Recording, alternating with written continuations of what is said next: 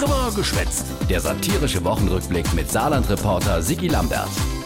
Die Wuchlo? Gute Nacht und guten Morgen. Naja, wohl eher Gunart. 15 Stunden Verhandlung mit den Länderchefs und dann als Ergebnis? Naja. Naja, genau. Die spektakuläre Osterruhe. Jetzt schon legendär. Naja, die Idee eines Ostershutdowns war mit bester Absicht entworfen worden. Jo, ach Usa, der Tobias Hans hat uns zuerst wieder verklickere, wat für gute Idee dat wär. Die zwei Ruhe da, täte richtig etwas bringen. Deswegen ist es klug, jetzt noch einmal deutschlandweit wirklich die Bremse reinzugeben. Und diese sechs Tage Ruhe werden da helfen. Ich sag mal so, wer in dem Raumschiff, in dem die Kanzlerin und die Ministerpräsidenten das beschlossen haben, ach nur einer, nur einer endsicher dabei gewesen, der wo etwas wär's vom normalen Leben auf der Erde, wer so etwas sei Lebtag nicht passiert. Über die Verbesserung der Arbeitsweise werden wir auch noch einmal miteinander reden. Ach was. Selbst über die grundlegendste Frage, wer kommt für die Innahmeausfall und Löhne auf, was passiert mit der Ware in der Lieferkette, was ist überhaupt ein Ruhedach juristisch gesehen,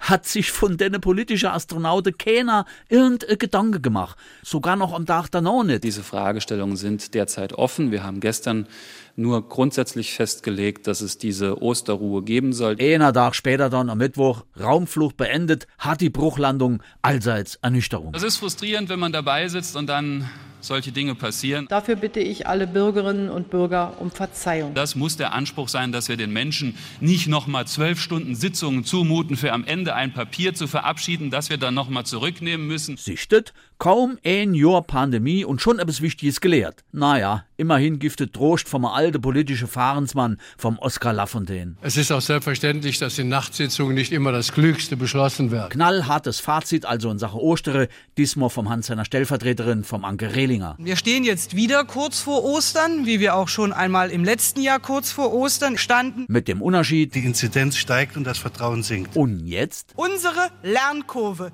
die muss an der Stelle steiler werden. Wir meinen das ernst. Ja, weil noch nur einem Jahr ist es nämlich aus dem Tobias auf einer Schlag wie Schuppe aus der Auge gefallen. Es muss doch nach einem Jahr in der Corona-Pandemie möglich sein, dass uns mehr einfällt, als einfach nur zu beschränken und zu schließen. Und deswegen hat der Tobias jetzt das Saarland-Modell an den Start gebrungen.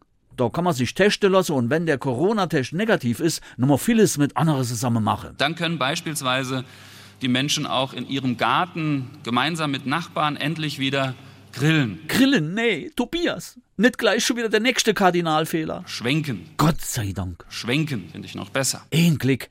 Man kann nicht genug auf nur aufpassen. Komm, geh bloß fort.